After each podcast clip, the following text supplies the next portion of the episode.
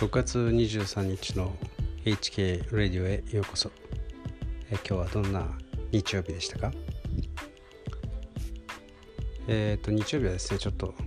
健康関連について話話そうかなと思います。えー、先週はですねダイエットについて話しましたが今日は、えー、睡眠について話そうと思います。睡眠は何よりも大切だなと。年を取るたびにですね、えー、痛感しております。若かった頃はですねあ睡眠時間4時間とか普通でした。夜更かしをしてですね、えー、コカ・コーラとポテトチップスとかですねバクバク食べてましたが全然、えー、体に応えませんでした。まあそんなですねひどい生活をしてても若さというのはですねリカバリーが早かったですね。でもそうですね30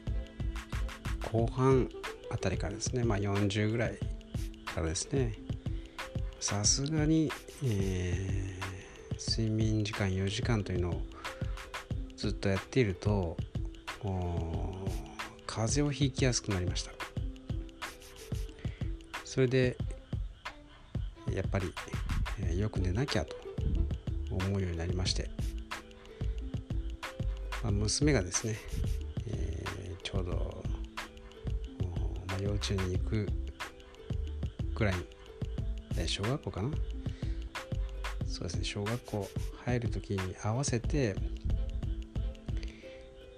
えー、まあ、一緒にですね寝かしつけるのと同時に僕も一緒に寝ると。9時に寝ると、えー、そういう生活を始めました、まあ、でも起きるのはですね3時という、えーそういうはい、えーまあ、パターンそれをですね習慣化させました。でもなかなか、えー、9時ちょうどいいんですね、えー、寝るということがまあ難しくなってきてですね。で睡眠時間5時間ということが結構ですね。体に負担になってきたんですね。それでまあ10時に寝て、えー、4時に起きると、まあ、そういう生活をそうですね、えー、9時3時の生活を4年ぐらい多分4年かな。もう少し4年ぐらい続けて、えー、10時4時という生活をですね2年ぐらいしたかな。1年かな。でやっぱり睡眠時間を7時間ぐらい取っておかなければいけないという話をですね最近よくしますね。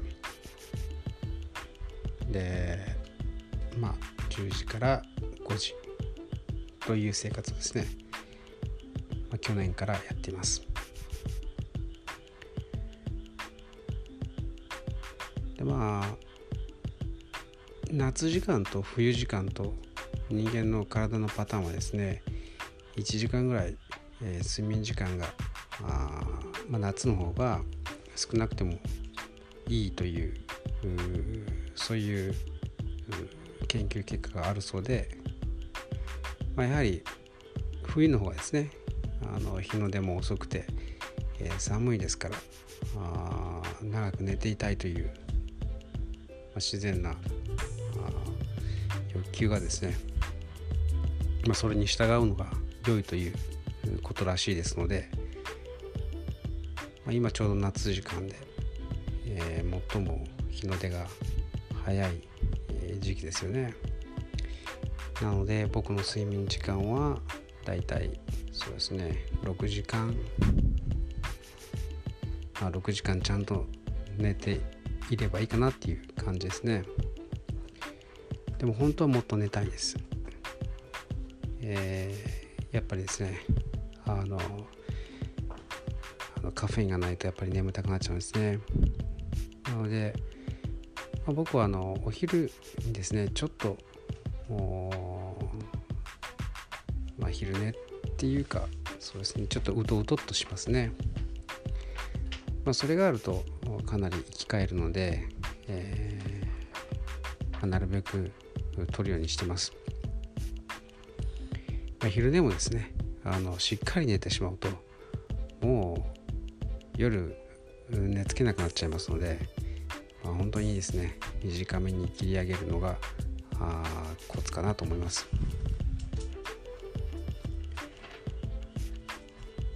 まあ、睡眠というのは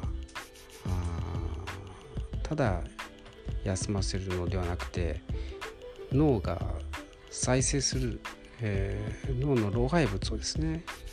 えー、まあ、掃除して、えー、そして、えー、きれいにするというそういう作業も含まれるそうなので、え寝ていないとそれがあの老廃物がですねちゃんとこう除去されずに残っていくとそんな話も聞いたことあります、えですので、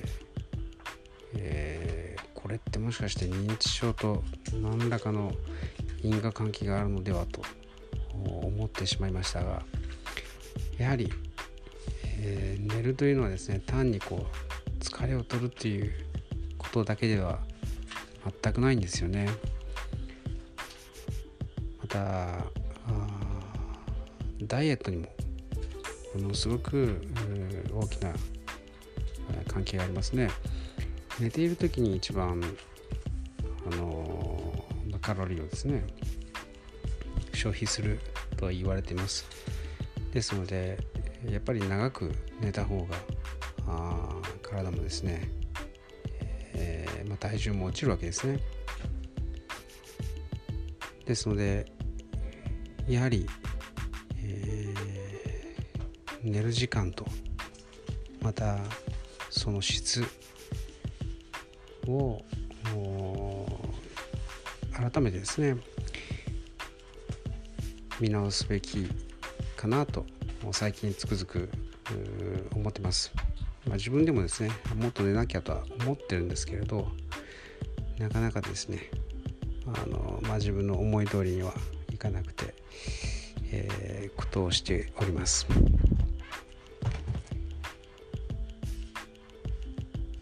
えー、あなたはどんなあ睡眠の工夫をしていますか、えー、よかったら教えてください。ではまた明日から1週間頑張りましょ